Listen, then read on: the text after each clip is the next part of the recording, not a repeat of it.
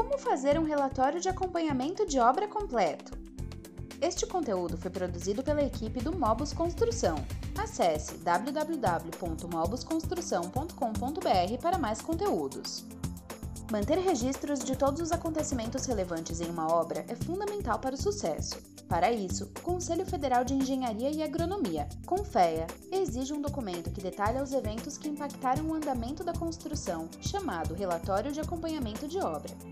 Os profissionais da área da construção sabem que muitos imprevistos podem causar atrasos e gerar gastos excessivos em uma obra.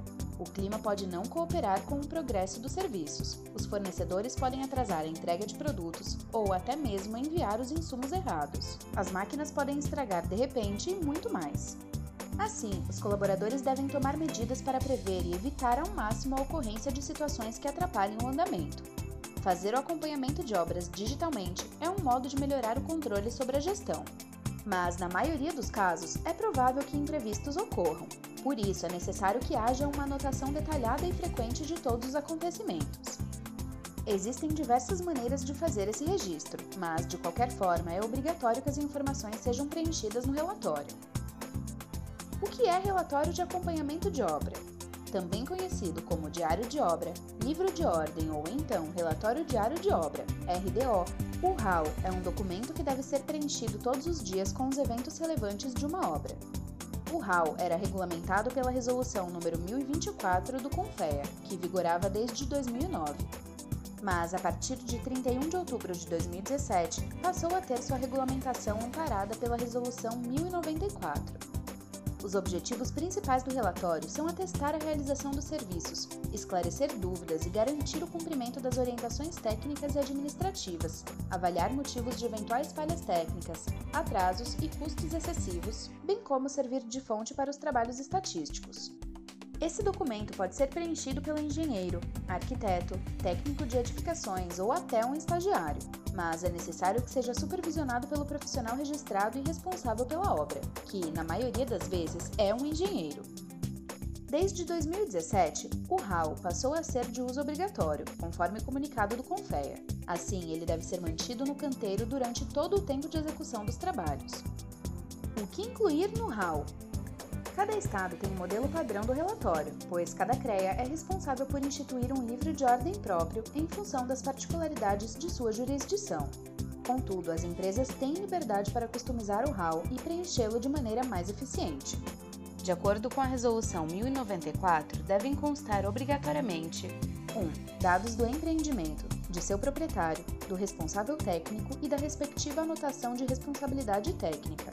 2. Datas de início e previsão da conclusão da obra ou serviço. 3. Datas de início e de conclusão de cada etapa programada. 4. Os relatos de visitas do responsável técnico. 5. O estágio de desenvolvimento do empreendimento no dia de cada visita técnica. 6. Orientação de execução mediante a determinação de providências relevantes para o cumprimento dos projetos e especificações. 7. Acidentes e danos materiais ocorridos durante os trabalhos. 8. Nomes de empresas e prestadores de serviço contratados ou subcontratados, caracterizando as atividades e seus encargos, com as datas de início e conclusão e números das ARTs respectivas. 9. Períodos de interrupção dos trabalhos e seus motivos, quer de caráter financeiro ou meteorológico, quer por falhas em serviços de terceiros não sujeitas à ingerência do responsável técnico. 10. Outros fatos e observações que, a juízo ou conveniência do responsável técnico pelo empreendimento, devam ser registrados. Como facilitar e melhorar o preenchimento do relatório? Vimos que registrar diariamente os acontecimentos no canteiro de obras pode ser útil para diversas finalidades. Comprovar a execução correta e a qualidade desses serviços ou até entender o que levou ao surgimento de uma falha que a construção venha a apresentar no futuro se torna possível com o RAL, Além disso, o relatório contém informações que são úteis na avaliação do empreendimento, na prevenção de problemas e otimização da produção futuramente. Ou seja, ele serve também como um modo da empresa se autoavaliar e aprimorar. Mas preencher o RAL pode ser uma tarefa difícil, isso porque é necessário levar em conta também que há muitos profissionais envolvidos nos serviços. Assim, é essencial contar com a gestão do conhecimento e seguir algumas dicas para aprimorar o registro dos acontecimentos. 1. Fazer anotação diária. Assim não há perda de informações importantes. Os registros podem ser feitos por outros profissionais, como estagiários, para não sobrecarregar o responsável técnico pela obra, mas lembre-se, ele precisa checar e supervisionar a tarefa depois. 2. Explicar todos os dados dos acontecimentos de forma escrita também pode ser um problema, já que pode haver falta de clareza. Por isso, uma dica é detalhar de modo claro e objetivo, sem múltiplas interpretações. 3. Utilizar a tecnologia é um modo de resolver diversos problemas, mesmo que não seja possível preencher todo o relatório com ela. Com o uso de aplicativos ou sistemas, é possível registrar de maneira mais rápida e precisa. Há também a vantagem de fazer registros fotográficos, vídeos e áudios dos acontecimentos, elevando a confiança nas informações.